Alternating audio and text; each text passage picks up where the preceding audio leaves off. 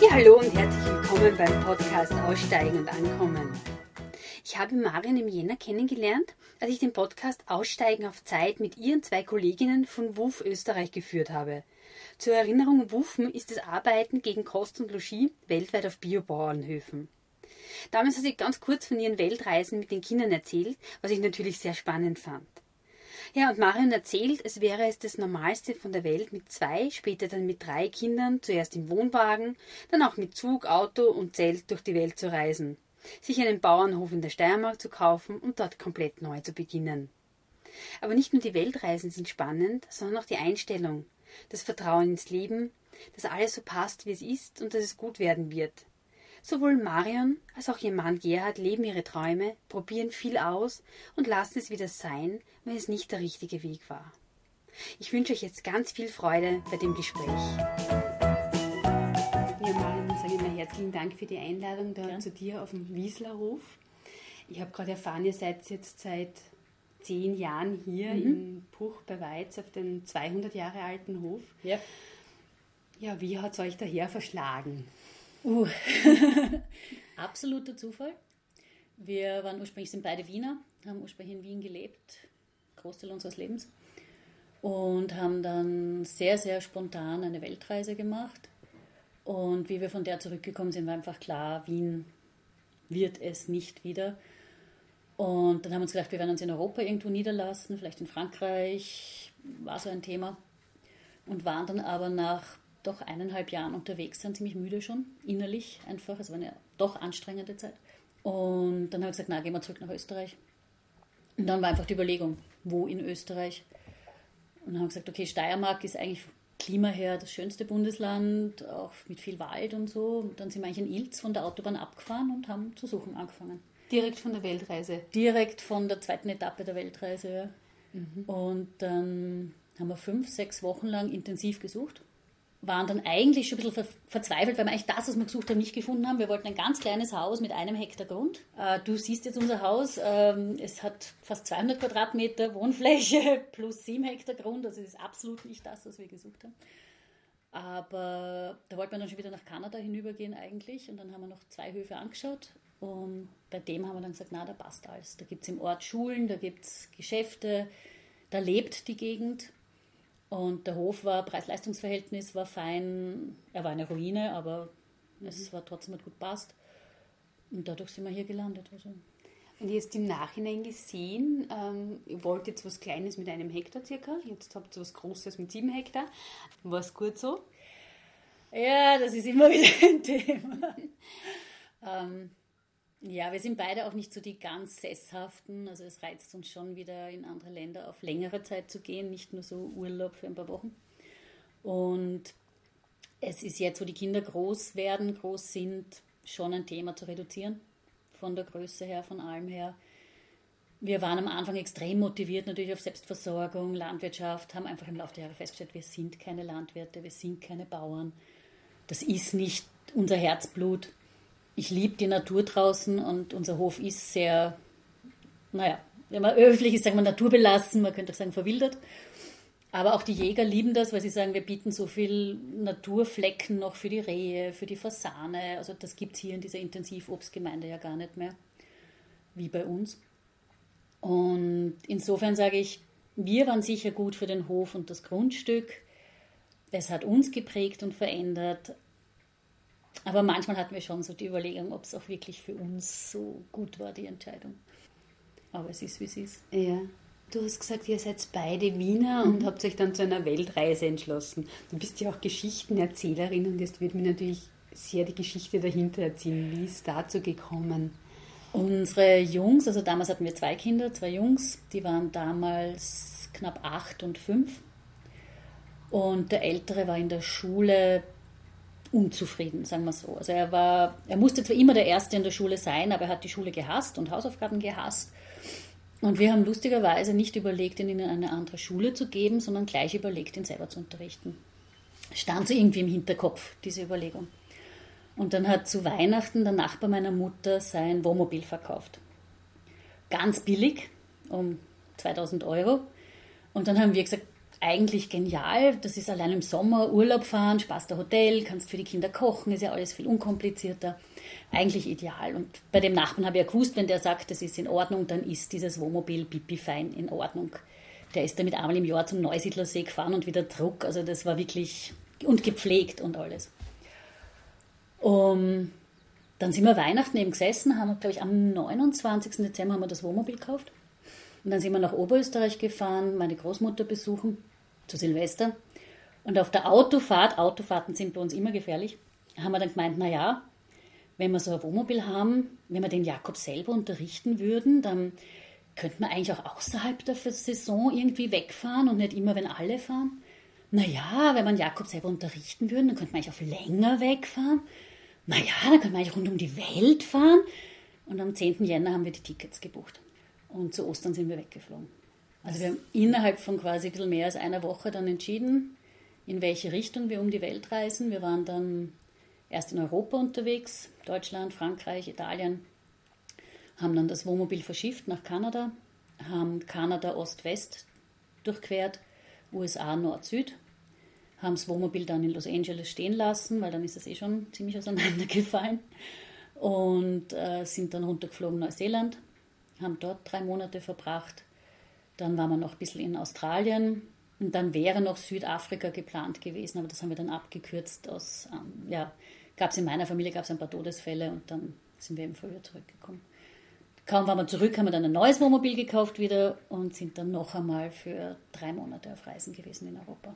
Das waren insgesamt dann eineinhalb Jahre. Insgesamt hat, wir waren dazwischen, mussten wir nochmal zurück, weil, also wie wir losgestartet sind, wusste ich schon, dass ich meinen Vater nicht wiedersehen werde. Er war sterbenskrank. Er hat aber darauf bestanden, dass wir fahren, weil er nicht ganz zu Unrecht gesagt hat, wenn wir seinetwegen bleiben, hat er das Gefühl, er muss sich mit dem Sterben beeilen. Und er war selber ein großer Reisender. Wir haben ihn auch in gewisser Weise mitgenommen. Also wir haben ihm wirklich von jedem Ort eine Postkarte geschickt. Mhm. Und ich habe von seiner Pflegerin gehört, dass er wirklich oft stundenlang gesessen ist und die Postkarten angeschaut hat. Und ich habe gewusst, das waren alles Orte, wo er selber schon war. Also das war irgendwie, er war irgendwie mit und für ihn war es nochmal eine Reise, obwohl er im Spital gelegen ist, wo er noch einmal raus konnte und mit war. Aber ihm dazwischen wollte er dann unbedingt nach Hause und das heißt, dann wird dann die Reise ein bisschen unterbrochen in Europa und waren dann wieder eigentlich zwei Monate in Wien, um zu ermöglichen, dass er zu Hause ist dazwischen. Was habt ihr vorher gemacht, damit es dann so scheinbar einfach möglich war, die Zelte aufzubrechen und loszureisen? Ich bin ganz ursprünglich Schauspielerin gewesen. Zu dem Zeitpunkt habe ich Ernährungs-, ein Ernährungstheater in Kindergärten hauptsächlich gemacht und war im ORF-Zentrum Führerin im Backstage-Bereich. Wir haben direkt neben dem ORF-Zentrum gewohnt, also das war ideal. Ja. Und mein Mann war Manager in einem Fitnessstudio und hat sich eigentlich gerade ein eigenes kleines Studio bei uns im Haus aufgebaut. Ja, aber ja, in dem Moment, wo wir das entschieden haben, hat sich so richtig angefühlt, dass wir einfach gesagt haben, na, das machen wir jetzt. Und haben, ich habe gewusst im ORF, ich kann zurück wieder, wenn ich, also ich habe gekündigt, aber ich habe gewusst, wenn ich zurückkomme, könnte ich wieder anfangen.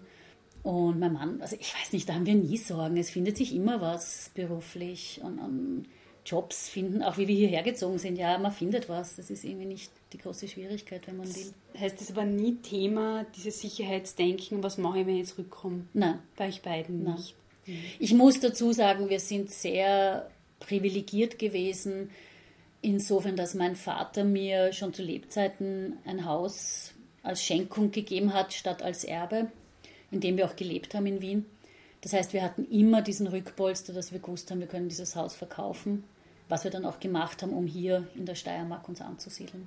Ähm, also das war natürlich, ist das eine, ein Privileg, wo ich sage, das, das weiß ich sehr zu schätzen.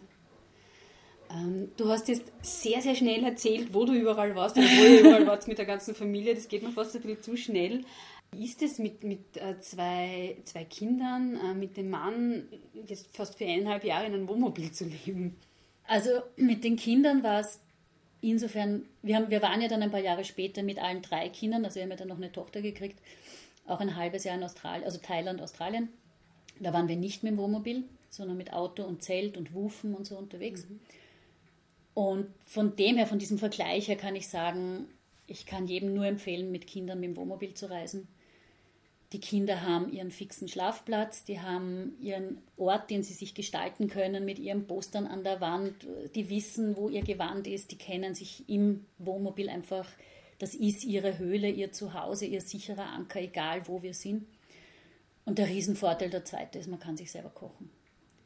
Also gerade mit Jungs, die wie Scheunendrescher futtern zu gewissen Zeiten und halt fünfmal am Tag dann plötzlich Hunger haben und das ist nicht leistbar, wenn man essen gehen muss.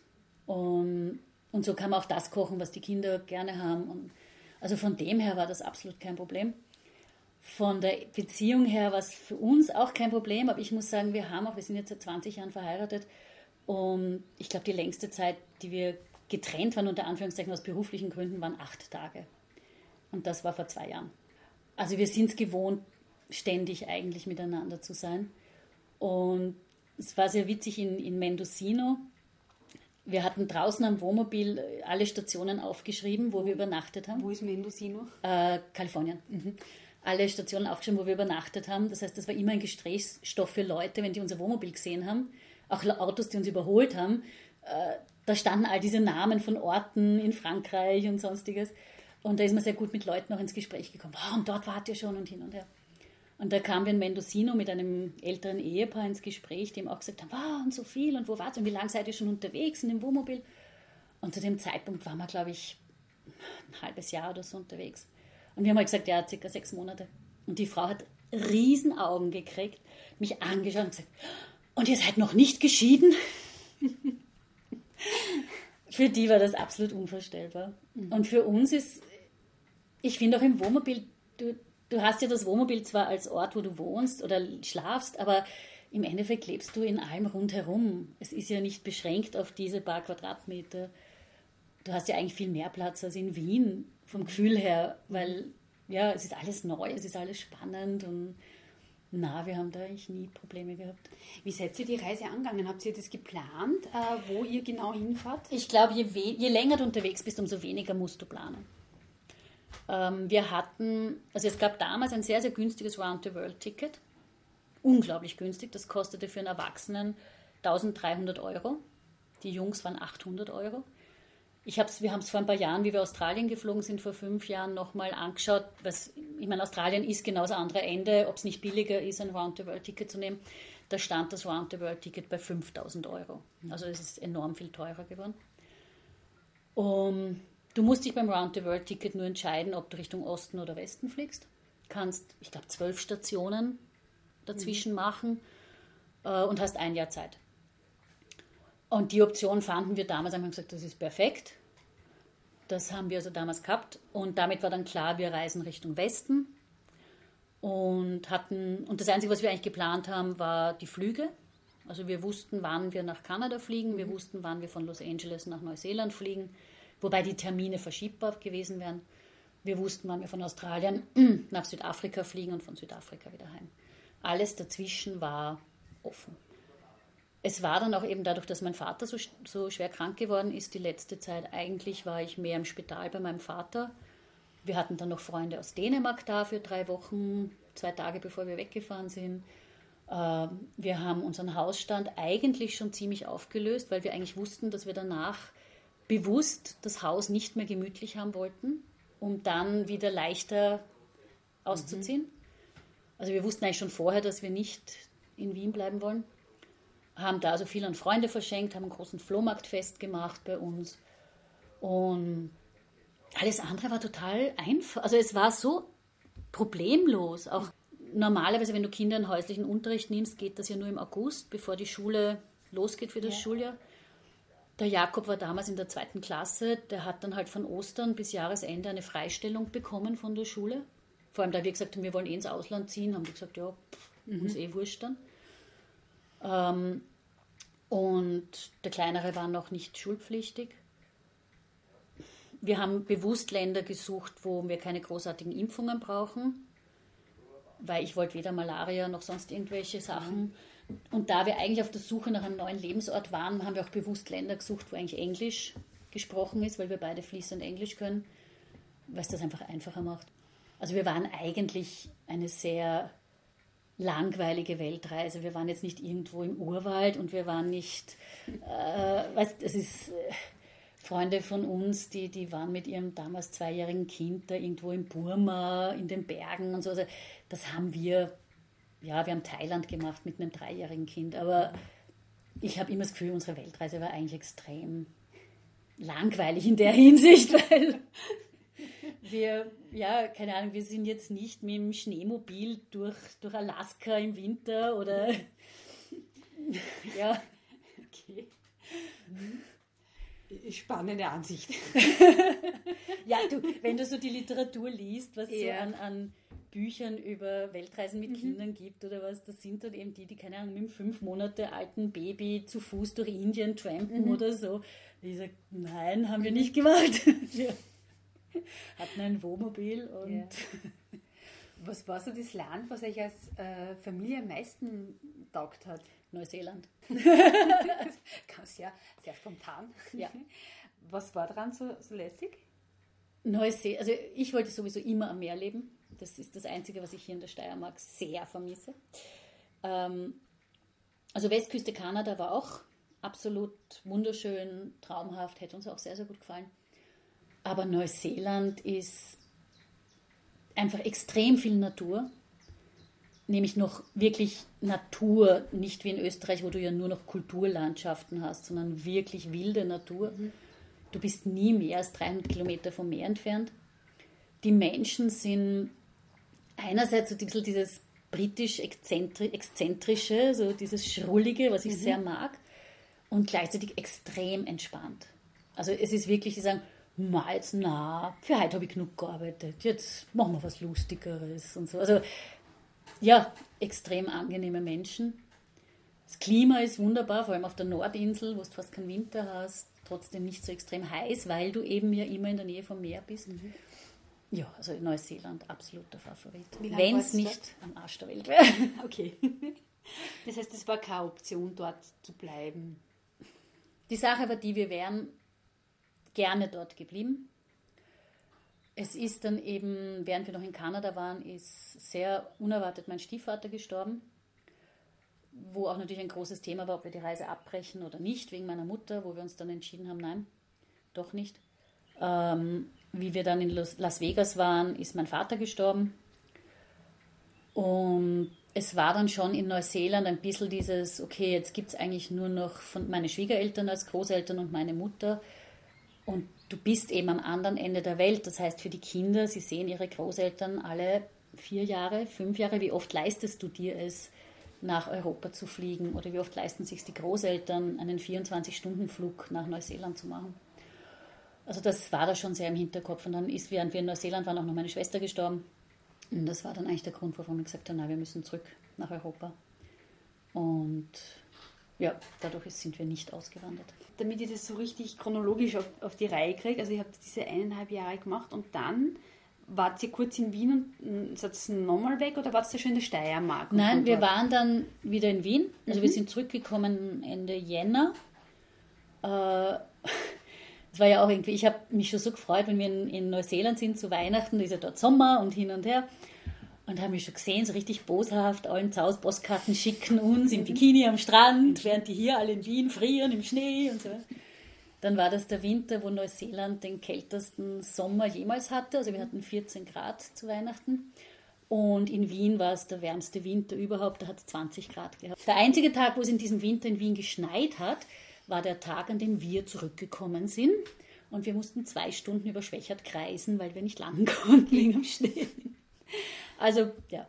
Äh, also, nein, wir kamen nach Wien zurück und äh, haben dann uns relativ bald wieder ein Wohnmobil gekauft und sind dann wieder drei Monate über den Sommer unterwegs gewesen, haben uns in Europa einige Gemeinschaften angeschaut, Siebenlinden und so weiter als Option und haben aber nichts gefunden, was also Sieben Linden hätte eventuell, weiß ich nicht, aber die haben ein Jahr Probezeit. Und das war einfach, wo wir gewusst haben, die Kinder brauchen jetzt wieder Wurzeln. Die müssen wissen, wo sie hinkören, wo sie wohnen. Haben dann unser Haus eben verkauft, haben dann drei Monate bei den Schwiegereltern im Burgenland gelebt, bis wir hier in der Steiermark das Haus gefunden haben. da habt ihr dann schon die drei Kinder. Nein, da hatten wir noch zwei. zwei mhm. Das dritte Kind, die Emma, ist hier in der Steiermark, hier Aha. im Haus auf die Welt gekommen. Ja. Ähm, das heißt, also war für euch eine Option, so in ein Gemeinschaftswohnprojekt genau. zu ziehen? War eine große Überlegung. Ja, also wir haben uns jetzt lange Jahre mit diesem Thema Gemeinschaftsprojekte auseinandergesetzt, sind auch jetzt da in Fähring so beobachtend immer wieder dabei, weil das Freunde von uns sind. Ähm, Was ist ein Fähring? Fähring, die haben Leben in Gemeinschaft oder Cambrium nennen sie sich jetzt. Die haben die Kaserne, die alte, mhm. noch nicht gekauft, sie haben die Option und versuchen dort ein Gemeinschaftslebensprojekt aufzuziehen. Sind jetzt, glaube ich, 35 Erwachsene und ein Haufen Kinder. Ganz engagiert, tolle Geschichte. Sie müssen jetzt mal das Geld aufstellen, damit sie das kaufen können, in, bis in einem Jahr. Genau, ein Jahr haben sie jetzt noch. Ja, ich denke, das Problem bei diesen ganzen Gemeinschaftsprojekten, was wir so beobachtet haben, die, die funktionieren über lange Zeit, sind entweder extrem religiös, wo die Religion quasi diese Klammer gibt. Sie haben einen Guru und wenn der dann stirbt, zerbröselt es. Äh, oder halt sonst irgendwie ideologisch extrem geprägt. Die, die nur unter Anführungszeichen jetzt halt eine alternative Lebensweise und alle sind gleich und große Freiheit und wir wollen einfach naturnah und gemeinsam leben, weil das praktischer ist, die zerbröseln meistens. Weil gerade in der Alternativszene hast du, kommen, keine Ahnung, auf 90 Häuptlinge 10 Folger, die quasi sagen, ja, mach mal. Und 90 Leute haben, nein, das muss so sein, weil ich weiß das besser und Ding. Also das ist einfach unsere Beobachtung im Lauf der Jahre. Wobei Fähring, die gehen das sehr, sehr gut an. Also bin gespannt, wie sich entwickelt. Wäre ihnen zu wünschen. Weil es ein tolles Gelände dort auch von der Fläche her. Ja. Aber das war für uns dann eben, wo wir gesagt haben, na, es ist äh, eben sieben Linden, wo wir auch mitgekriegt haben, die Streitereien zwischen den Veganern und die, die Tiere haben wollen und die, die im Bauwagen weiterleben wollen und die sagen, nein, alle müssen gemeinsam was bauen und nicht in den Bauwegen leben und so. Also, wo wir dann gesagt haben, na, die Kinder müssen jetzt einfach wissen, wo sie hingehören. Mhm. Die brauchen wir. Und wir haben dann auch versucht, hier bei uns eine zweite Familie zu finden, also hier so eine Mini-Gemeinschaft zu haben, um gemeinsam den Hof zu bewirtschaften. Ja um auch, ich habe das sehr genossen, wir hatten ein Jahr lang eine japanische Familie bei uns leben. Es war zwar sehr eng im Haus. Wie hat sich das ergeben?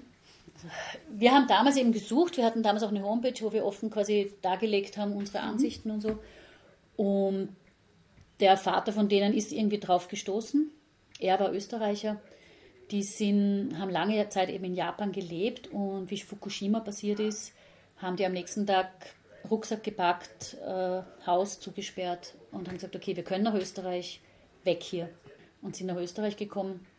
Er hat gehofft, dass er hier halt nach 20 Jahren mit offenen Armen willkommen geheißen wird. Nur nach 20 Jahren hat sich keiner mehr für ihn hier interessiert. Die haben sehr gestrudelt, in Graz halt da irgendwie auf die Beine zu kommen. Und wir haben uns halt kennengelernt, haben uns, glaube ich, dreimal getroffen oder so oder viermal. Mhm. Und dann haben wir gesagt, ja, passt, könnt ihr bei uns einziehen. Also ein bisschen blauäugig. Ja. Und ich muss sagen, mit ihr und auch mit den Kindern hat es eigentlich sehr, sehr gut funktioniert. Die Kinder waren, muss man sagen, schwer traumatisiert, mhm. rausgerissen aus ihrer Kultur, wirklich von einem Tag auf den anderen ihr Haus verlassen. Konnten beide kein Wort Deutsch, auch die Frau nicht, weil zu Hause war die Sprache Englisch. Und das Mädel hat sich sehr schwer getan, der Bursch nicht so. Aber ich habe es sehr genossen, es war einfach total nett, wir haben uns gut verstanden einfach allein diese, die Sicherheit, sie, die Tomiko, wenn, wenn sie Deutschkurse gehabt hat, sie hat gewusst, wenn ihre Kinder von der Schule kommen, habe ich halt gekocht. Ich habe gewusst, wenn ich den ganzen Tag weg bin, kümmert sie sich ums Essen, es ist immer wer da. Äh, meine Jüngste, die Emma, hat es genossen, halt der Tomiko, die hat stundenlang mit ihr einkaufen gespielt, um Deutsch zu üben. Ideal natürlich mit einem zweijährigen Kind ja. irgendwie. Und das war eigentlich sehr schön. Es ist dann nur halt eben, er hat, wir waren dann eben, weil wir gesagt haben, im Winter wird es doch ein bisschen eng sind wir dann ein halbes Jahr wieder auf Reisen gegangen. Weil gesagt, ideal, wir haben jemanden, der auf unsere Schweine und so aufpasst. Ah, da habt ihr da, hat, Tiere gehabt. Da hatten wir Schweine noch in mhm. der Zeit und Hühner und Hasen. Und wir können wieder weg. Der Älteste war im neunten Schuljahr, also da war es quasi wurscht. Weil er eher eine Lehre nachher machen wollte, war für ihn eh klar, dass er Lehre geht. Der mittlere war dritte Hauptschule, wo ich auch gesagt habe, das halbe Jahr ist, ich meine, er hat ein Jahr übersprungen in der Schule, also selbst wenn er wiederholen muss, ist es auch egal. Und die jüngste war eben drei. Also der hat ein Jahr übersprungen, das heißt, der war so gut in der Schule, dass er ein, ein ja. Jahr auslassen hat? Ja. Wow. Der hat auf der ersten Reise, eben war der ältere ja zweite, dritte, vierte Klasse. Und er war eben noch Kindergarten, Vorschule und dann eigentlich mhm. das erste halbe Jahr erste Klasse auf der Reise. Und dadurch, dass wir ja mit dem Älteren jeden Tag Unterricht gemacht haben, der hat so viel mitgelernt. Und er ist auch extrem intelligent. Also er hat sich mit vier selber Lesen beigebracht. Und er konnte das kleine Einmaleins besser als sein großer Bruder, was den immer sehr geärgert hat. Mhm. Die haben immer hinten im Auto Trumpfquartett gespielt. Ja. Kann ich jedem nur empfehlen, wenn man will, dass die Kinder Zahlen lernen, äh, weil der Kleine natürlich konnte es nicht sein, dass der Große ihn bescheißt, dass der jetzt behauptet, nein, nein, seine Zahl ist höher. Das heißt, der konnte sich im Zahlenraum bis 10.000 auskennen, rauf, runter mit seinen fünf Jahren. Mhm. Und wie wir dann hierher gezogen sind, haben wir halt dem Volksschuldirektor, weil die Kinder dann sich entschieden haben, sie wollen in die Schule gehen, dem Volksschuldirektor seine Sachen zeigt, was er so gemacht hat. Er hat schon so kurze Aufsatzerln geschrieben, mit natürlich Rechtschreibung wie nur irgendwas, aber wurscht. Und seine Rechenzetteln und so. Und dann hat der Direktor hier gesagt, na, ist ein Blödsinn. Was soll man denen in die erste Klasse geben? Der fadisiert sich nur und wird ein Problemkind. Wenn er will, kann er in die zweite gehen. Was ich ihm hoch anrechne, dem Direktor, weil es ehrlich gestanden rein schulrechtlich nicht erlaubt ist. Wie habt ihr das dann gemacht mit dem, mit dem häuslichen Unterricht während der Reise? Das heißt, du hast wirklich jeden Tag mit den Kindern was Ich habe jeden Tag, wobei es gibt aus Deutschland, wo ja der häusliche Unterricht verboten ist, mhm. gibt es trotzdem ein Urteil bezüglich eines Kindes, das aus gesundheitlichen Gründen nicht die Schule besuchen konnte, wo gesagt wurde, dass eben, ich glaube, da ging es um vierte Volksschule, eine halbe bis dreiviertel Stunde Unterricht pro Tag ausreicht, um zu Hause dasselbe zu lernen wie in der Schule in vier bis fünf Stunden. Mhm. Sagt schon viel aus über unser Schulsystem. Ähm, wir hatten dann einfach jeden Tag nach dem Frühstück war Schule, wie Zähneputzen, bewusst gleich nach dem Frühstück. Eine halbe Stunde, dreiviertel Stunde höchstens. Es war für den Jakob am Anfang eine große Umstellung, dass er akzeptiert, dass ich als seine Mama ihm was beibringe, was sonst die Lehrerin gemacht hat. Wo ich mir das Gefühl hatte, er muss das ja schon können, weil früher war sie erst mit dem von der Schule gekommen und hat Hausaufgabe gemacht und ich habe halt hier und da vielleicht ein bisschen Hinweise gegeben und plötzlich bin ich die, die ihm was Neues beibringt. Also das hat ein bisschen dauert. Und irgendwann war es dann auch so, dass ich ihm dann einfach am Abend vorher schon Sachen vorbereitet habe, gesagt habe, du morgen schreibst mal was über das Thema, weil er war ein Frühaufsteher und wenn er dann aufgewacht ist, hat er halt Sachen schon erledigt und ich habe es dann einfach angeschaut. Und wir haben wirklich aber jeden Tag Unterricht gehabt, auch Samstag, mhm. Sonntag, mhm. weil wir draufgekommen sind, wenn wir Samstag, Sonntag freigeben, dann ist der Montag ein Drama. Mhm. Dann ist am Montag immer, jetzt habe ich zwei Tage frei gehabt, warum muss ich jetzt? Wenn es aber jeden Tag ist, wie Zähne putzen, war das überhaupt kein Thema. Und hat er dann eine Externistenprüfung machen müssen, wie er zurückgekommen ist? Das war das Glück eben, dass wir ja das erste Mal wegen meinem Vater dazwischen mhm. zurückgekommen sind. Das war gerade der Juni. Und dann haben wir seine Volksschule besucht und hat seine Volksschule gesagt, weißt was, wenn er jetzt die letzten vier Wochen bei uns in die Klasse geht und mitkommt, kann er ganz normales Zeugnis haben, dann ersparst er den ganzen Mist. Also ist er in dem Juni, ich meine, Ausflüge und alles, hat ihm eh taugt, seine alten Schulkameraden wiedersehen. Und er war auch eigentlich, ja, in fast allem mindestens auf dem Niveau der Klasse, in manchen Sachen voraus. Mhm. Und im zweiten Jahr, dann sind wir ja auch schon eben mitten im Jahr dazwischen wieder heimgekommen. Und da war er dann eigentlich, wie war denn das? War er dann wieder in der Schule? Das weiß ich jetzt gar nicht mehr. Muss er auch wieder in der Schule dazwischen gewesen sein. Und dann, wie wir ins Burgenland gezogen sind, dann war er wieder im häuslichen Unterricht und dann sind wir hier zu Weihnachten hergekommen. Mhm. Also es ging sich immer so aus, dass er dazwischen wieder ein bisschen in seiner Klasse war also ich muss sagen, er hatte eine super Volksschullehrerin, die das mitgetragen hat. Ja. Und ähm, dadurch haben wir uns diese Extremistenprüfung erspart. Ihr seid dann eben hier in der Steiermark gewesen und dann noch einmal aufgebrochen mit dem Wissen, dass die japanische Familie da das Haus. Dann eben, das war 2012, also vor fünf, sechs Jahren. Äh, da gab es eben die Emma schon, die war dann schon drei. Und das war einfach so eine Gelegenheit, wo wir gesagt haben, es hat gut gepasst. Eben Jakob jetzt neuntes Schuljahr, da er eh Lehre gehen will, ist eigentlich wurscht, was in dem Jahr geschieht. Er braucht nur halt sein Schuljahr irgendwie. Also er war dann eben mit uns ein halbes Jahr unterwegs und dann ein halbes Jahr Poli. Und der mittlere eben dritte Hauptschule, wo du da sagst, ja, meine Güte, das halbe Jahr, pff, auch nicht so tragisch. Und die jüngste war eben drei. Und da waren wir eben in Thailand und Australien dann. Weshalb gerade die zwei Länder? Frage mir auch. Es stand viel zur Diskussion. Da haben wir wirklich, und da waren ja die Jungs, das war ja schon ein Riesenunterschied. Auf der ersten Reise waren sie fünf und acht circa.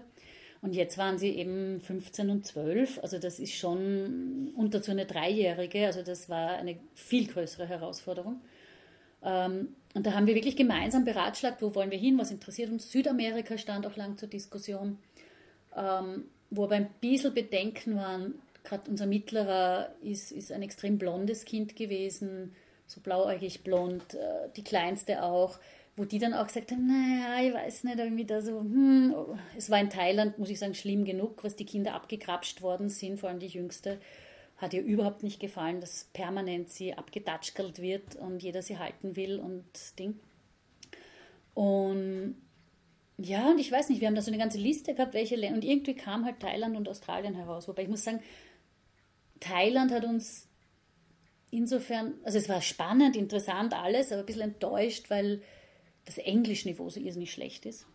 Mhm. Und es daher wahnsinnig schwer war, mit Leuten wirklich ins Gespräch zu kommen, jenseits dieser Touristen-Dinge, die uns nicht interessieren. Ich hätte wahnsinnig gerne einen Reisbauern besucht und was über Reisanbau gelernt und so, aber sprachlich einfach mit Händen und Füßen und nicht so, dass du jetzt sagst, du kannst wirklich was davon mitnehmen an Wissen. Und Australien hat uns, obwohl wir auf der Reise davor ja auch schon kurz dort waren, war, ich meine, es war der heißeste Sommer, den Australien je erlebt hat, mit 42 Grad und sowas weiß ich, bis 49 Grad drinnen im, im Outback, wo wir Gott sei Dank dann nicht hingefahren sind mehr. Äh, es war, es ist ein extrem harsches Land. Auch die Menschen sind zwar sehr freundlich, sehr amerikanisch, aber es ist, man merkt, das ist ein sehr harter Kontinent, sehr eben ja, trocken und, und es war wahnsinnig spannend, aber es war kein Land, das uns wirklich ins Herz gewachsen ist. So mhm. wie Neuseeland zum Beispiel oder Kanada. Und ihr habt dort auch gewuft, also mhm. gegen Kost und Logis gearbeitet auf Bauernhöfen. Wir haben geholfen auf Bauernhöfen und wir haben dort gewohnt, ja. Das war in Australien, Thailand, glaube ich, Nein, nicht möglich. Es gibt in Thailand heiße fünf Wufhöfe, mhm. Wovon nur einer Kinder nimmt und der ist in einem Gebiet, wo es Denkfieber gibt und deswegen haben wir Wuf Thailand nicht gemacht. Mhm. Und Australien, wie, wie war das? Australien? Erstaunlich einfach. Also ich hätte gedacht, dass wir mit drei Kindern nicht sehr willkommen sind auf den Höfen. Andererseits hatten wir den Bonus eben, dass wir selber eine Landwirtschaft haben. Das heißt, es war für viele dann mehr so ein, vielen ging es dann gar nicht so um die Hilfe, sondern einfach mehr ein bisschen um einen Austausch mit Bauern aus Europa. Äh, und die Jungs waren eben mit 15 und 12, die haben schon anpacken können. Also insofern waren wir dann doch. Wie war das für die Burschen, wenn sie da arbeiten mussten mit 15 und 12? Ähm, es war nicht, es war echt nicht so schlimm. Also wir waren am Anfang der Reise waren wir noch in England, in Wales, auf einem Hof, wo ich mit der Bäuerin halt Kontakt hatte. Also es lief nicht über Wuf, obwohl sie ein Wufhof sind, sondern halt als Freundesbesuch. Und da hat ihnen voll taugt, da haben sie halt mit den Schafen und Holzschindeln gemacht und so und das hat ihnen gefallen. Da war ich erstaunt, wie fleißig sie waren. Und in Australien haben sie auch teilweise halt Zäune bauen und Hütten bauen und das hat ihnen taugt, das war mhm. lustig, da herumhämmern und, und das so heiß war, also ich weiß, auf dem einen Hof, da, da war sie, die Bäuerin, immer so, ja, aber wir sollten heute und Ding und der Bauer immer so, bitte, es ist heiß und ich mag nicht. Da haben wir dann halt gerade mal in der Früh die Kühe auf die Weide getrieben und am Abend zurück und ich habe zwischendurch mal die Ziegen gemolken und das war's. Mhm. Und hauptsächlich waren wir sonst im Schwimmbad. Also okay. es war echt sehr entspannt. Ja. Mhm. Aber, aber das lag eben auch am Wetter, weil es einfach so heiß war. Dass mhm. Und auf einem anderen Hof, da haben sie, der, der ist ein, ein Timberbänder, also der macht so wie Tonetmöbel, so gebogene, dampfgebogene Geschichten. Da haben sie halt auch aus dem Wald Holz geholt und, und einen Traktor fahren dürfen und so mitfahren dürfen und so. Also das hat ihnen einfach, ja, es hat passt. Das klingt eigentlich eh eher so wie so der Burschentraum. Äh, ja, nein, es war, aber es muss sagen, es waren wirklich Ausnahmen, weil, mhm. äh, weil eben wir auf Höfen waren, die jetzt nicht unbedingt Arbeitskräfte gesucht haben oder Hilfskräfte gesucht haben, sondern denen es mehr um den Austausch mhm. über das Wissen über Landwirtschaft in Europa ging. Und äh, wie wart ihr in Thailand unterwegs? Also ich, du hast ja gesagt, ihr wollt jetzt nicht in die Touristengebiete. Ähm, das heißt, ich nehme mal an, ihr habt keine Pauschalreise gebucht. Nein, wir, sind, gemacht? wir haben einen Flug nach Bangkok gehabt, äh, ein Youth Hostel in Bangkok, sind dann runter nach Chumpon. Wir sind dann ganz touristisch auf Kopangan gelandet mhm. für zwei, drei Wochen.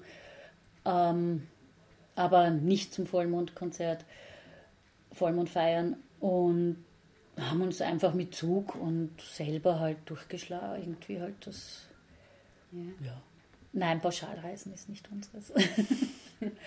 und in Australien haben wir eh, das ist in Australien eh ganz einfach Auto gekauft. Mhm. Auto und Zelt und waren halt so unterwegs. Ähm, ja, und wieder, wieder zurückgekommen. Ähm, wie, wie war das Zurückkommen? Also von der ersten Reise erschütternd, weil wir innerhalb von drei Tagen wieder im alten Werkel drinnen waren. Also es hat mich echt erschüttert, dass wir so lange weg waren und zurückgekommen sind. Und nach drei Tagen war eben der, Mittler, der Kleinere eben wieder im Kindergarten und der Große wieder in der Schule. Und es war alles wie, wenn wir nicht weg gewesen wären. Mhm. Und das war eigentlich, hat mich das echt erschüttert. Aber es war für uns dann gleichzeitig auch klar, nein, wir bleiben hier nicht und wir wollen wieder. Also es, mhm. Aber es war eigentlich, der Alltag hat uns sofort wieder gehabt. Und nach der zweiten Reise war es ja dann insofern turbulenter, weil ja die japanische Familie hier gelebt hat. Mhm. Und wir sind an einem Samstag zurückgekommen, auch früher als eigentlich geplant. Eigentlich hatten wir noch Malaysia geplant, am Rückweg zu machen. Ja. Sind aber dann eigentlich im Nachhinein sind wir drauf gekommen, fälschlicherweise davon ausgegangen, dass in Malaysia das Englisch genauso schlecht ist wie in Thailand. Und ich muss sagen, die Australienreise war anstrengend mit einem 15-jährigen pubertierenden Sohn, der permanent auf Facebook hängt und jammert, weil seine Freunde gerade Party machen und er nicht. Und mhm. ja, also haben wir das ein bisschen abgekürzt. Mhm und kamen dann am Samstag zurück und die japanische Frau eben begrüßt uns und ich sage, du, wo ist denn dein Mann? Ah, der ist im Spital, der hat vor ein paar Tagen einen Schlaganfall gehabt. Ich habe gesagt, na Gott sei Dank sind wir zurückgekommen, weil sie war völlig überfordert natürlich hier mit allem. Eh ein harmloser Schlaganfall, aber es hat ihn dann charakterlich noch ja, ein bisschen mitgenommen und sie haben, er hat dann eigentlich beschlossen, sie wollen zurück nach Graz und sind dann eben wieder ausgezogen. Aber dadurch war es recht turbulent, wie wir zurückkommen sind, weil eben da wieder der im Spital und diese ganze Umstellung mit ihm und äh, den, den Versuch da auch ihnen zu helfen, da jetzt über die Runden zu kommen mit eben seinen plötzlichen Ideen, was er alles macht oder nicht macht oder will, wo die Familie dann plötzlich, ah, was Geschichte hier. Mhm. Also da war es nicht so normal, das Zurückkommen. Ja. Ihr habt jetzt hier im Hof, ähm, du sagst zwar, es reizt euch wieder, wieder ähm, was zu machen, wieder mhm. wegzugehen, aber jetzt äh, von dem, was ihr beide macht, äh, wirkt ihr trotzdem recht, recht angekommen. Ähm, was hat sich für dich da alles entwickelt? Du hast gesagt, ja, ist jetzt drauf gekommen, Landwirtschaft war es nicht so. Genau. Was ist daraus geworden? Ja, wie gesagt, ich komme ursprünglich vom Theater mhm. und habe dann, wie wir hier angekommen, also hier gelandet sind, habe ich, weil ich auch in Wien schon Führungen gemacht habe im ORF Backstage-Bereich, als Tourguide gearbeitet in Herberstein, im Schloss und im Zoo und im Kulm-Keltendorf. Und das war eigentlich eine Tätigkeit, wo ich gesagt habe, jo, passt.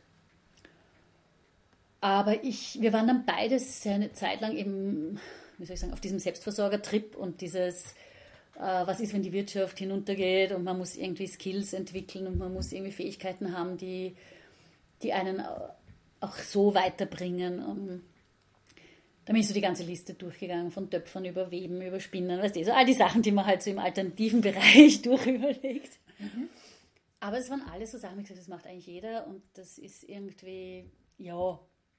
Und dann war es eigentlich der Gerhard und das kann ich mich noch ganz genau erinnern, da bin ich vor dem Haus am Bankerl gesessen und es war gerade so eine Phase, wo wir beides überlegt haben, wie tun wir weiter, was tun wir beruflich. Und er war damals Bademeister bei uns im Schwimmbad im Sommer und hat mich angerufen und irgendwie haben halt geredet. Und er sagt, naja, du, ich habe mir gerade gedacht, eigentlich ist ein Blödsinn, warum versuchst du permanent irgendwas Neues zu finden, was du machen kannst? Warum besinnst du dich nicht auf deine Fähigkeiten, die du eh schon hast? Ich meine, du kommst vom Schauspiel und du hast Führungen gemacht. Warum wirst du nicht Erzählerin? Mir gedacht, ja, was ist Erzählerin? Was ist das? Was soll das? Ja? Und habe mir aber dann irgendwie einiges angeschaut und habe dann eh davor schon im Keltendorf im Sommer immer wieder für die Kinder halt so keltische Märchen erzählt. Und dann hatte ich so meine erste richtige Veranstaltung und dann habe ich gesagt, na, das ist es. Das ist meins, das ist genau meins. Und das mache ich eben seitdem. Was ist das genau? Erzähl das einmal bitte. Es ist Märchen, Geschichten, Legenden. Wobei ich muss sagen, da ich vom Theater komme, ich habe auch Programme gemeinsam mit einer Kollegin, die dann schon mehr ins Erzähltheater gehen, also nicht nur ins reine Sitzen. Und es ist eben nicht die Kindergartentante, die den Kindern Hänsel und Gretel vorliest. Es ist freies Erzählen, also auch nicht auswendig, sondern freies Erzählen. Mhm. Und ähm, Hochzeiten, Geburtstage, Büchereiveranstaltungen, Festivals, alles Mögliche. Aber auch eigene Geschichten, oder? Beides. Also es, selbst nicht eigene Geschichten. Also selbst wenn ich eine klassisch, selbst wenn ich, keine Ahnung, Aschenputtel erzählen würde oder so irgendwas, mhm.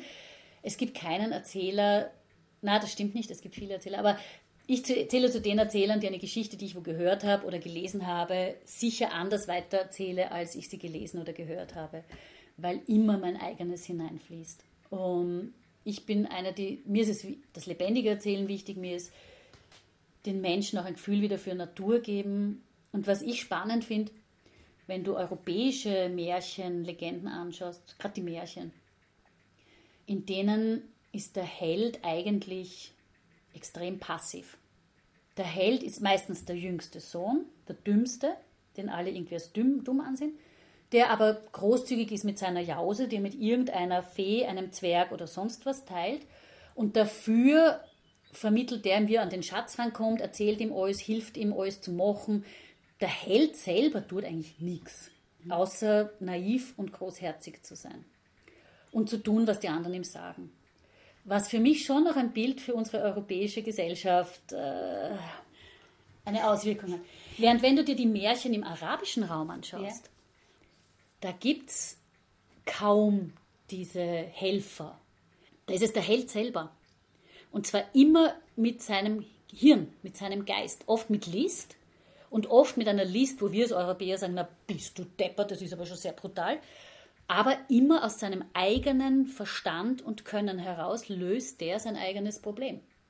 Und das finde ich irrsinnig spannend und das finde ich für mich als Erzählerin ist das so ein Aspekt, nicht, dass ich jetzt nur orientalische Märchen erzähle, überhaupt nicht. Ich erzähle sehr viel irische, keltische Geschichten, die auch noch ein bisschen mehr, die haben zwar auch so diese Hilfstiere und so, aber die haben ein bisschen mehr Humor.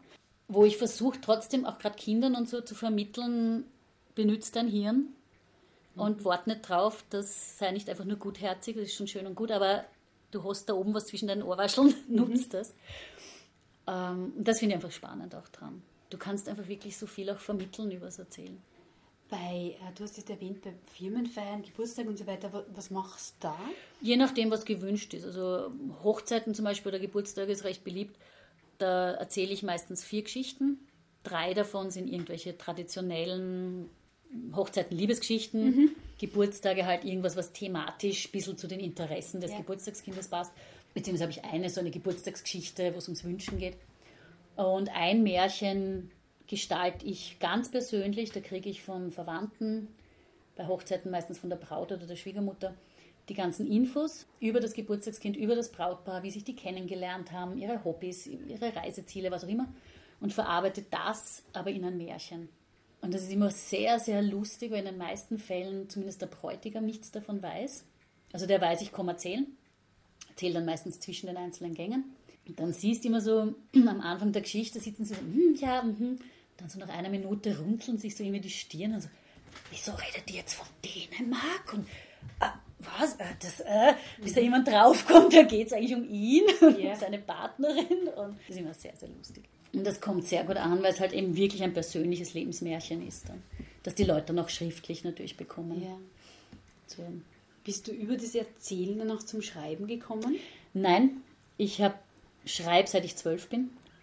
Also ja, mit zwölf circa habe ich mal angefangen so zum Schreiben. Ich hatte mit 13 einen schweren Reitunfall, wo ich fünf Wochen bettlägerig, absolut bettlägerig war, nur am Rücken liegen durfte. Und in der Zeit hat das dann eigentlich auch sehr extrem begonnen mit diesen Geschichten im Kopf entwickeln. Mhm. Habe aber lange Zeit nur für die Schublade geschrieben. Und immer nur so halbfertige Dinge, immer so, ja, angefangen und irgendwann wieder fallen lassen. Und vor fünf Jahren, glaube ich, habe ich mir selber geschenkt, zum Geburtstag an NaNoWriMo teilzunehmen. Das ist ein, also NaNoWriMo heißt National Novel Writing Month, ist eine amerikanische Internetgeschichte, längst nicht mehr national, sondern weltweit, wo man sich, wenn man sich anmeldet, verpflichtet, unter Anführungszeichen, von zwischen 1. und 30. November 50.000 Wörter zu schreiben. Das ist, ist, ungefähr in Seiten? Das ist circa ein halber Roman, also 150 Seiten mhm. circa. Ähm, wurscht was, wurscht welches Genre, wurscht wie gut oder schlecht. Es ist nur die Verpflichtung, man verpf und man postet jeden Tag seinen Word-Count, ja. wie viel man geschrieben hat. Sieht auch immer im Profil der anderen, wie viel die geschrieben haben. Das ist extrem motivierend. Und es gibt ein Forum, wo man sich austauschen kann, wenn man Fragen hat, keine Ahnung, was ist die grauenvollste Art, jemanden zu vergiften oder was passiert, wenn ich jemanden in den Bauch. Also wirklich alles Mögliche kann mhm. man da nachfragen und Diskussionen führen. Und das habe ich mir eben, damals diese Zeit, habe ich mir gedacht, das schenke ich mir jetzt. Und da bin ich draufgekommen, dass ich das problemlos schaffe, neben Haushalt, Familie und allem, jeden Tag ca. 1700 Wörter zu schreiben. Und was rausgekommen ist, war dann gar nicht so schlecht. Im Nachhinein gedacht, interessant. Und das war irrsinnig motivierend. Und daraufhin habe ich mir dann gedacht, na siehst, wenn ich das jetzt geschafft habe, dann sollte ich es doch eigentlich auch schaffen, einen ganzen Roman zu schreiben. Ja. Und dann war halt so die Überlegung, was? Und die Kelten waren immer schon so eine Kultur, die mir sehr, sehr nahe liegt. Und ich habe damals im Keltendorf am Kulm gearbeitet und habe überlegt, okay, ja, was mache ich? Und habe ich gedacht, naja, so einen lokalen Roman über die Kelten am Kulm, weil das sind eben die Leute hier in der Region, die das Interesse haben. Man kann es oben im Keltendorf auflegen, wo doch 6000 Leute im Jahr raufkommen. Und ja, und so habe ich das dann gemacht. Und dann war der erste Roman fertig und ist sehr, sehr gut angekommen. Dann habe ich überlegt, halt, okay, machst du Fortsetzung. Dann habe ich überlegt, naja, wenn ihr Fortsetzung macht, dann wäre gleich eine Trilogie, weil zwei Bücher ist eine Chance. Mhm. Und jetzt bin ich aber nicht die, die so Familiengenerationen eben mag. Das ist nicht so meins. Ich habe überlegt, okay, was wäre so die nächste spannende Epoche hier in der Gegend? Dann ist natürlich das Mittelalter. Und dann war eben das zweite Buch über die Pestzeit hier in der Gegend und das dritte über das Ende des Ersten Weltkriegs. Mhm. Und damit ist die Kulm-Trilogie jetzt geschlossen. Ähm, das, die Kelten faszinieren die schon, schon seit langem. Weißt du warum? Was, was ist da so faszinierend dran? Es ist vielleicht auch diese Missachtung der Kelten im Geschichtsunterricht, weil alles, was wir über die Kelten in der Schule gelernt haben, war halt, was in Caesars Bello Gallico gestanden ist. Ja. Und das ist ja doch ein bisschen ziemliche Propaganda. Und dann gab es die Griechen und die Römer. Sonst und dann halt die Barbaren und Asterix und Obelix. Das war so das Einzige. und man ist aber immer mehr draufgekommen, ja, was für eine Hochkultur die waren und was die für ein Kunsthandwerk und, und wie, ja, und irgendwie auch diese Naturreligion, die die doch ja sehr stark haben, fasziniert mich immer schon. Also ich war lange Zeit Wicker, also diese äh, neuheidnische Religionsrichtung mhm. im Prinzip. Äh, wobei ich nie in einem, einem, einem, einer Verbindung drinnen war, sondern halt immer nur für. Aber es war eine Richtung, die mich angesprochen hat mit dieser Naturreligion, dass die Erde, dass eigentlich alles beseelt ist, dass, dass äh, die Natur einfach das Göttliche ist in mhm. gewisser mhm. Weise. Und das haben die Kelten halt auch viel. Und ich denke, das ist so diese Verbindung, die da irgendwie besteht. Aber du hast ja nicht nur die drei Romane geschrieben, sondern noch drei ähm, Bände mit Geschichten. Ja, das ist einfach. Bei den Veranstaltungen kommt halt immer wieder die Frage, gibt es das nicht auf CD, gibt es das nicht als Büchlein? Und dann habe ich halt einmal meine lieblingskeltischen Märchen, die ich eh zigmal erzählt, zusammengeschrieben und ein Buch draus gemacht, wo der Gerhard, mein Mann, ganz tolle Linolschnitte dazu gemacht hat. Und dann erzähle ich seit ein paar Jahren jedes Jahr beim LFI Kräutertag und da war natürlich dann beim ersten Jahr die Frage, na, gibt es keins über Kräutermärchen? Und dann habe ich halt meine Kräutermärchen, die ich immer wieder erzählt, zusammengeschrieben, als Buch rausgebracht. Und dann natürlich, weil sich die so gut verkauft haben dort, im nächsten Jahr mussten da neue Kräutermärchen her. Und ja. so sind diese Märchenbücher entstanden. Aber das sind mehr so eben, ja, Sammlungen von Geschichten halt, die ich erzähle. Irgendwie äh, ist das alles auch recht traditionell, dieses Erzählen und äh, ja, die Märchen. Und das ist, glaube ich, auch was, was die mit deinem Mann verbindet, oder? Der hat sich jetzt auch einem sehr traditionellen Handwerk zugewandt. Ja, also der Gerhard war im Frühjahr Fitnesstrainer ja. und, und Ding und war in einer Werbeagentur auch eine Zeit lang. Und von dem ist er eigentlich ganz weg. Also er ist jetzt eben Bogenbauer. Wir haben bei uns am Hof fast jedes Wochenende, nein, eigentlich jedes Wochenende, außer wir sind auf Märkten oder so, ähm, Bogenbaukurse, wo Leute also herkommen zu uns und sich traditionelle Bogen bauen. Und Lederworkshops hat er jetzt auch immer wieder schon, wo eben dann die Bogenschützen von Armschutz, Köcher, alles was halt so dazugehört. Also man kann sich komplett selbst ausstatten nach einem Workshop bei dem Mann. Ja, aber man kann auch Pfeile selber machen. Ja, eigentlich als Bogenschütze kann man sich ja, komplett selber ausstatten. Mhm. Wie, wie ist er dazu gekommen? Er hat wie so viele schon als Kind mit dem Haselsteckenbogen mhm. halt herumgeschossen im Garten der Eltern. Und zwischendurch hat er eben als Fitnesstrainer recht viel Golf gespielt, weil halt viele seiner Kunden als Personal Trainer Golfer waren und dadurch. Aber das Bogenschießen hat ihn dann halt auch irgendwann wieder gereizt und dann hat er vor ein paar Jahren mal, weil eben auch man macht ja gerne Kurse und man lernt gerne Neues und einmal einen Bogenbaukurs gemacht und das war's dann. Dann mhm. kam der nächste Bogen, der gebaut wurde und der nächste und der nächste und irgendwann hat er gesagt, naja, eigentlich mal Freunden das Wissen weitergeben und dann ist das jetzt innerhalb von zwei Jahren extrem gewachsen, weil das momentan die Leute total anspricht anscheinend. Was sind das für Leute, die da zu euch kommen? Quer durch. Also diese ganze Marketing-Zielgruppenanalyse kann man sich an den Hut stecken. Wir haben wirklich vom, also ab 14 kann man selber einen Bogen bauen, darunter halt mit, mit elterlicher Begleitung. Aber wir haben wirklich vom, vom 14-jährigen Schüler bis zum Pensionisten, wir haben zwei Drittel Männer, ein Drittel Frauen. Wir haben vom Maurer bis zum Arzt. Ja, also wir haben wirklich quer durch, durch alle Gesellschaftsberufsschichten, alles. Mhm. Ich kann gerne runter in die Werkstatt gehen und hier alles anschauen sehr, sehr gern. Er macht ja, glaube ich, auch die Kurse bei der GEA-Akademie, habe ich gesehen. Genau, das ist jetzt den erst, also zum ersten Mal gewesen jetzt, dass wir bei der GEA-Akademie mhm. Kurs gemacht haben. Das wird jetzt eigentlich regelmäßig zweimal im Jahr dort stattfinden. Und auf Märkten verkauft er da Bögen oder, oder was? Wir sind eine Zeit lang, wir waren, wie wir mit dem Hof angefangen haben, haben wir sehr viel mit Kräutern gemacht. Mhm. Und da standen wir mit Kräutertees und Salben und so weiter auf Mittelaltermärkten recht oft was dann eben wie die Emma auf der Welt war, ein bisschen schwieriger geworden ist, mit so einem kleinen Kind, drei Tage am Markt stehen. Ja. Also es ging, solange es nicht laufen konnte, Und dann war auch das mit den Kräutern irgendwann, mit den ganzen Vorschriften und allem irgendwann, na. Da war jetzt einfach am Anfang, um auch diese Bogengeschichten, haben wir gesagt, na, ist wieder mal lustig, ein bisschen Märkte, mhm. wo er halt hauptsächlich mit Bogenschießständen mhm. war, was immer gut ankommt viel Arbeit ist, aber super ankommt, wenn ja. die Leute halt Bogen schießen können. Wo man es einfach einmal ausprobieren kann. Genau, wo man einfach mal ausprobieren kann, ein bisschen mhm. sieht, diese traditionellen Bögen. Und das taugt. Jetzt ist er öfter auf Märkten, wo er aber als Bogenbauer ist, also wo er wirklich mit der Hanselbank dort sitzt und vor Ort Bogen baut, damit die Leute sehen, wie das geschieht. Ja. Äh, und ja, es ist einfach zwischendurch angenehm und lustig, einmal auf dem Markt sein. Meistens kombinieren wir es, dass ich dann auf dem Markt erzähle. Und und halt beide das Wochenende wo auf dem Markt sind. Du hast gesagt, ihr seid 20 Jahre verheiratet. Was verbindet euch? Wir haben, glaube ich, beide einen relativ ähnlichen Rhythmus.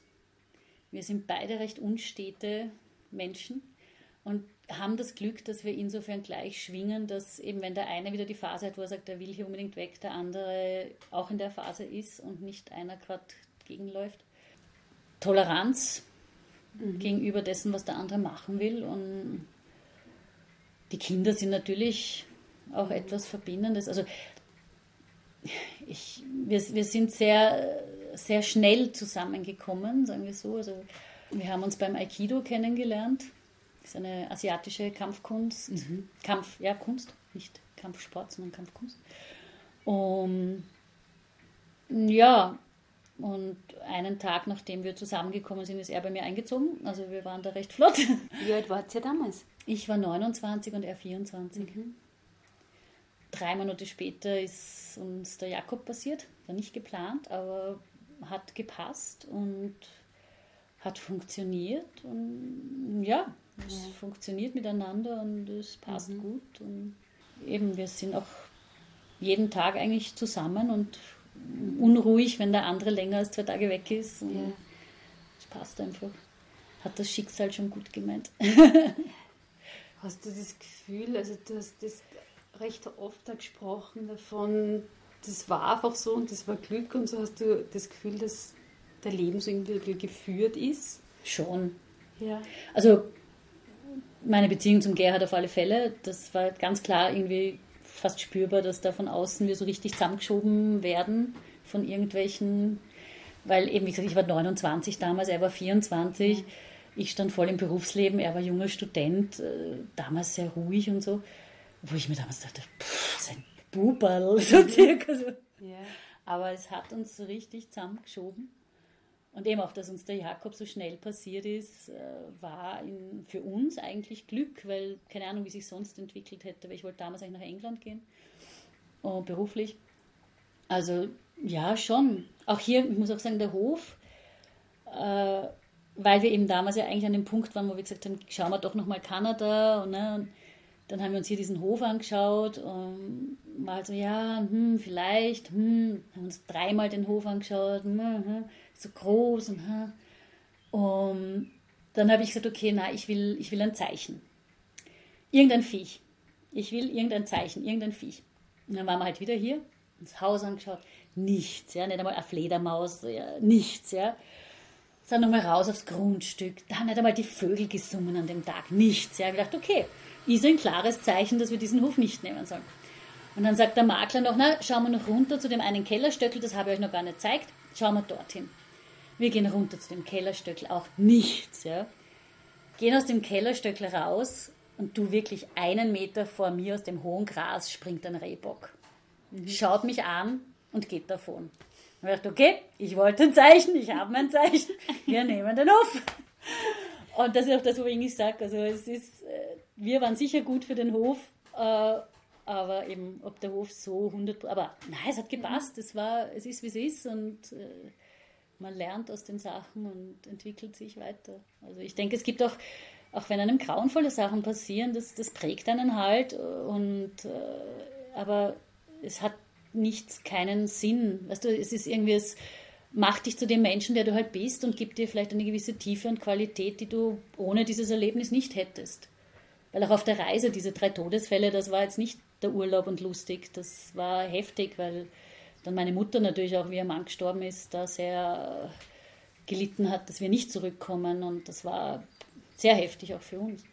Aber es, es prägt einen halt und macht einen zu dem, was man ist und wenn man bewusst damit umgeht, denke ich, macht es dich auch zu einem, blöd gesagt, besseren Menschen, weil, weil du halt eben reflektierst und überlegst und äh, was kannst du aus dem, was du erlebt hast, weitergeben.